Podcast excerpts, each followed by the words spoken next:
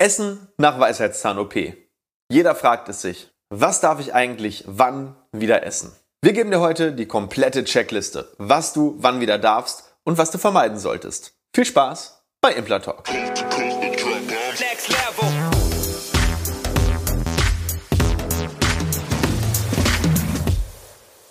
Hallo liebe Community, mein Name ist Dr. Stefan Helker und ich heiße euch herzlich willkommen bei der Audioversion unseres erfolgreichen YouTube-Formates Implatalk.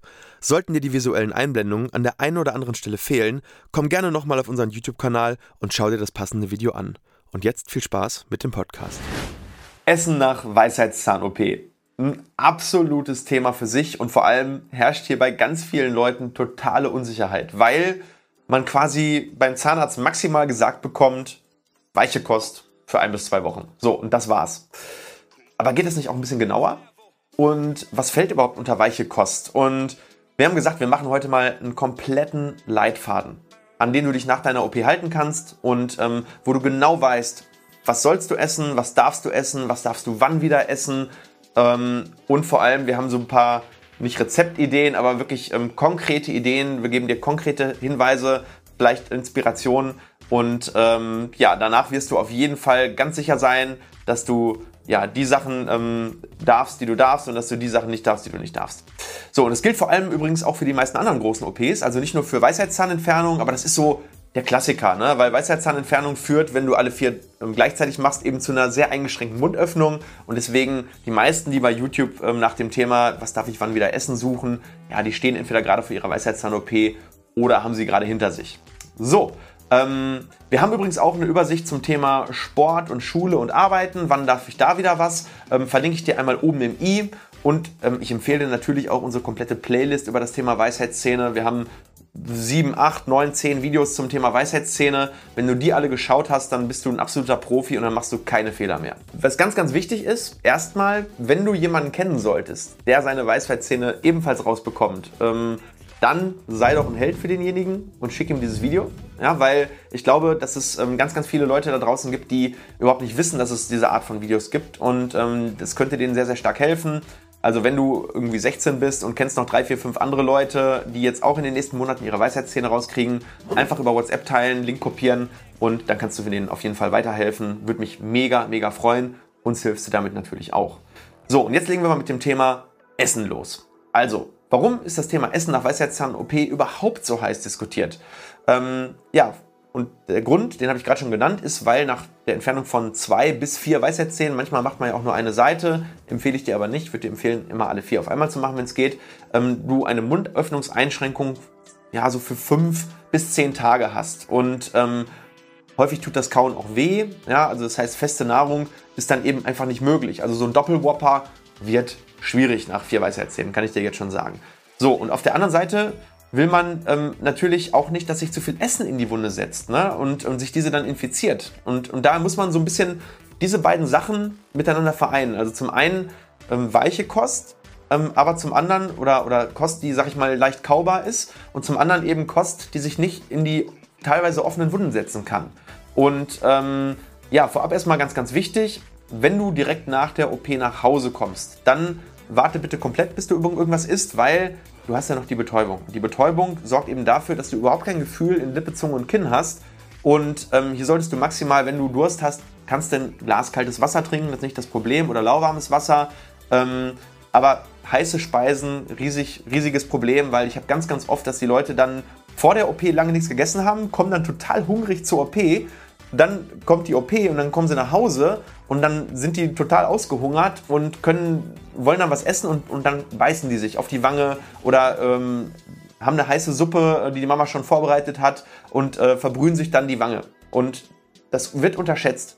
Also glaub mir, wenn du die volle Betäubung, die volle Dröhnung hast von vier Weisheitszähnen mit, mit acht Betäubungsspritzen, dann merkst du nichts mehr. Das heißt, Essen bitte, bitte, bitte, bitte erst, wenn die Betäubung raus ist. Das dauert in der Regel so drei bis vier Stunden nach der OP. Kann auch mal länger dauern. Das kommt ein bisschen auf deine Enzymausstattung an, wie du, wie du das Lokalanästhetikum abbaust. Aber drei bis vier Stunden dauert es in der Regel. Also daher mein Tipp, ist vorher. Wenn du keine Vollnarkose bekommst, darfst du das auch. Wenn du eine Lokalanästhesie oder eine Sedierung bekommst, darfst du und sollst du vorher essen. Erstens für den Kreislauf und zweitens, damit du danach nicht ähm, ja, vom, vom Hungerast äh, befallen wirst. Also dementsprechend vorher essen. Bei Vollnarkose mit der Anästhesistin sprechen, bis wann du vorher was essen darfst. So, bevor wir jetzt aber zu den konkreten Empfehlungen kommen, noch eine Regel, die du kennen solltest. Und diese Regel lautet, wie funktioniert das Schwellungsprinzip? Das Schwellungsprinzip funktioniert, zwei Tage kommt die Schwellung, also zwei Tage nimmt sie zu, zwei Tage bleibt sie auf einem relativ hohen Niveau und zwei Tage nimmt sie wieder ab. Ähm, das kann auch ein bisschen länger gehen. Manchmal dauert es auch 3, 3, 3. Also drei Tage kommt die Schwellung, drei Tage bleibt sie, drei Tage geht sie, je nach Schwierigkeitsgrad der Weisheitszähne und je nachdem, wie deine Wundheilung individuell ist und so weiter und so fort. Ne? Aber da kannst du auf jeden Fall schon mal mit rechnen. Und das ist auch so die Zeit, wo du diese Einschränkung hast für das Essen. Ähm, und wenn es dich interessiert, was ist denn jetzt schwierig und was ist nicht schwierig, wir haben auch hierzu ein Video zum Thema Weisheitszahn-OPs. Da haben wir das Ganze in ähm, Schwierigkeitsgrade 1 bis 10 eingeordnet, anhand von Röntgenbildern. Wenn du dein eigenes Röntgenbild gesehen hast oder kennst, kannst du das mal so ein bisschen ähm, einordnen. Ne? Dann weißt du schon ungefähr, ah, okay, das ist jetzt eine 4 von 10 oder das ist eine 7 von 10. Kann ich dir echt nur empfehlen, das Video verlinke ich dir ebenfalls oben auch im i. So, oder guck jetzt erstmal weiter. Ich, ähm, ich blende es dir auch am Ende äh, in den Episoden-Einblendungen ähm, am Ende des Videos ein. So, Mundöffnung wird spätestens deutlich besser, wenn die Fäden nach 10 bis 14 Tagen rauskommen. Also selbst wenn, wenn du den Mund vielleicht nicht so weit aufbekommst, die Schwellung ist zwar schon ein bisschen zurück, aber du merkst irgendwie, dass du kriegst den Mund noch nicht so richtig auf. Das wird meistens dann, wenn die Fäden entfernt werden, raus äh, besser, weil dann die Fäden halten das so ein bisschen auch zusammen und die haben so eine gewisse Spannung. Und wenn die Fäden raus sind, dann wird die Mundöffnung wieder gut. Wenn sie das nicht wird, empfehle ich dir Spatelübungen. Auch da findest du in unserer Playlist das dementsprechende Video. So, und da ist der Punkt eben auch gekommen, wo du wieder normal essen kannst. Ähm, wichtig ist hier, immer auf die individuelle Empfehlung des Arztes hören. Es gibt auch Weisheitszahn-OPs, wo man deutlich länger weiß, weiche Koch, äh, Kost essen muss. Warum? Es gibt durchaus auch Weisheitszähne, die liegen so tief im Kiefer, dass da relativ viel Knochen weggenommen wird und dann besteht eine Frakturgefahr durch Schwächung des Kiefers. Ist sehr, sehr selten, aber wenn es der Fall ist, wird dein Arzt sich darüber aufklären und dann kann es auch durchaus mal sein, dass du sogar sechs bis acht Wochen nichts Hartes essen darfst. Aber hier ganz, ganz wichtig, Arztempfehlung beachten, nicht hier auf dieses pauschale Video vertrauen. So, und jetzt kommen wir wirklich zum Kern des Videos. Was ist denn jetzt wirklich die optimale Kost nach der Entfernung der Weisheitszähne. Und jetzt starten wir mal erstmal mit den Dingen, die du unbedingt vermeiden solltest. Also was darfst du nicht essen, was solltest du nicht essen? Erstens vor allem koffeinhaltige und alkoholhaltige Getränke. Warum? Grund, Koffein steigert den Blutdruck. Das heißt, ähm, Schwellung wird verstärkt, Durchblutung wird verstärkt und dadurch ähm, wird die Wundheilung eher ja, ähm, behindert, beziehungsweise du kriegst halt durch die Mehrdurchblutung eine deutlich höhere Schwellung und das willst du ja nicht. Und Alkohol ist natürlich für den Körper belastend und verzögert ebenfalls die Wundheilung und kann auch mit deinen Medikamenten interferieren. Das heißt, wenn du Antibiotika bekommst oder Schmerzmittel, kann Alkohol die Wirkung der Antibiotika zum Beispiel verringern oder sogar aufheben. Dann scharfe und ähm, ähm, heiße Sachen sind suboptimal. Auch die bei heißen Sachen wieder Schwellungsproblematik. Bei scharfen Sachen tun in der Wunde weh und äh, können auch die Wundheilung, ähm, ja, sag ich mal, negativ beeinflussen. Und dann das dritte, ganz wichtig, knusprige und körnrige Nahrung. Also wenn du so, was gibt's da so? Also alles, was ich so richtig schön in die Wunde setzen kann und äh, vielleicht sogar die Wunde beschädigen kann, weil es so scharfkantig ist. Dazu gehört Reis. Okay, Reis ist jetzt nicht so scharfkantig, aber Reis setzt sich besonders gut in die Wunde. Ähm, Körnerbrötchen oder so Chips oder alles, was so knuspert. Ähm, das sind so Beispiele für eine suboptimale Ernährung oder für, für, eine, für eine gar nicht empfehlenswerte Ernährung nach einer Weisheitszahn-OP. So, und jetzt kommen wir aber endlich mal zu den positiven Sachen. Was solltest du essen oder was darfst du essen oder was empfehle ich dir wirklich, um eine optimale Wundheilung im Nachhinein zu haben? Also, die optimale Konsistenz, offensichtlich, was würdest du sagen? Fest, weich oder flüssig? Ja, ist natürlich flüssig. Ähm, aus dieser Kategorie empfehlen wir natürlich Suppen, das ist das eine.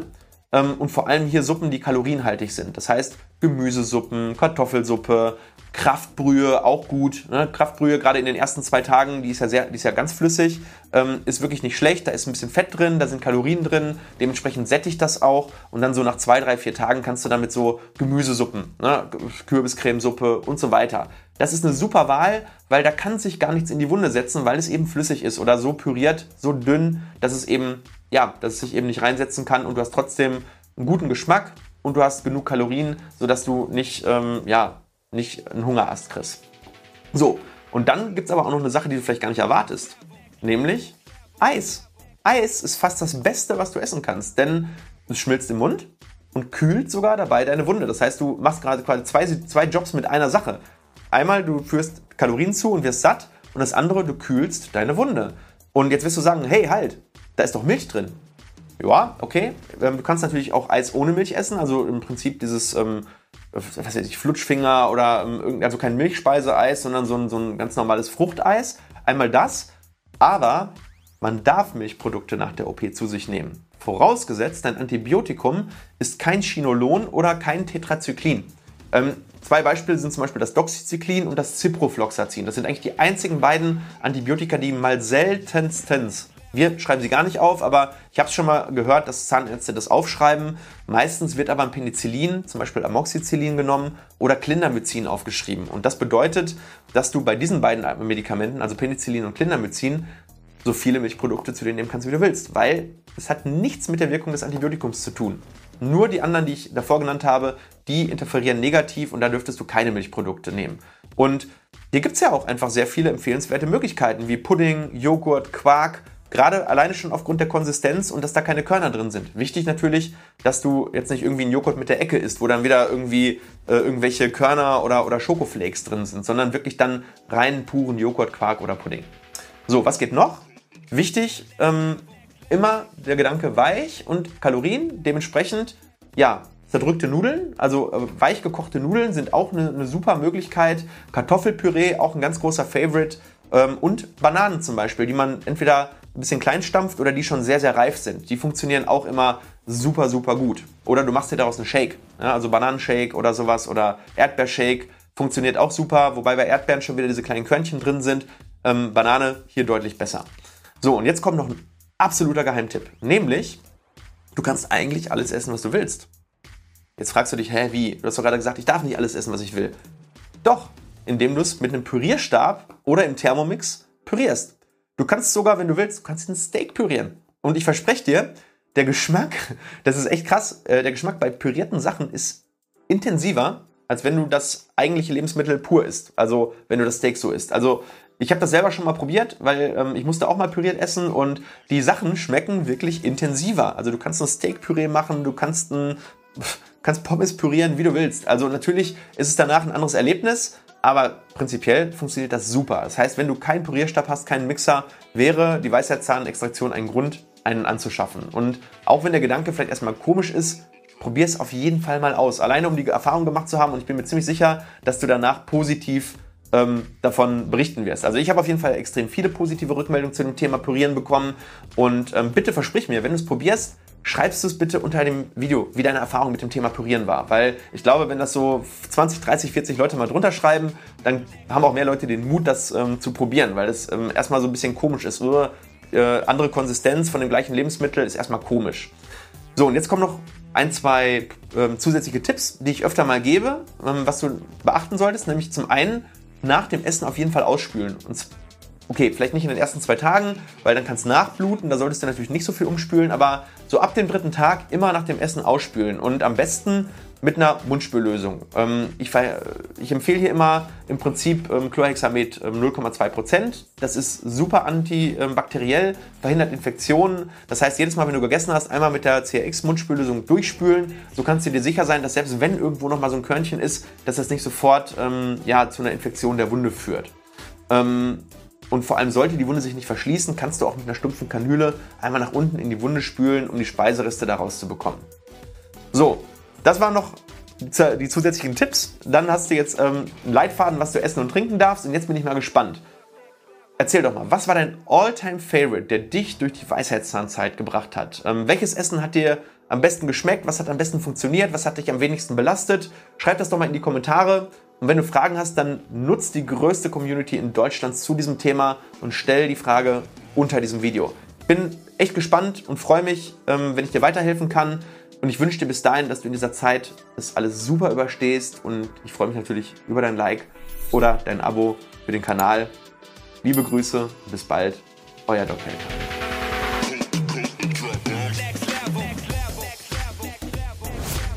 Leider sind wir schon wieder am Ende dieser Episode angelangt. Wenn dir diese Folge oder unser Podcast gefällt, dann schicke ihn doch einer weiteren Person und sorge damit dafür, dass die Menschen fit im Thema Zahnmedizin werden. Und wenn du uns wirklich, wirklich helfen willst, dann lass uns doch eine 5-Sterne-Rezension da, denn so kommt unser Podcast weiter in die Sichtbarkeit. Ich freue mich schon, dich in der nächsten Episode wiederzuhören.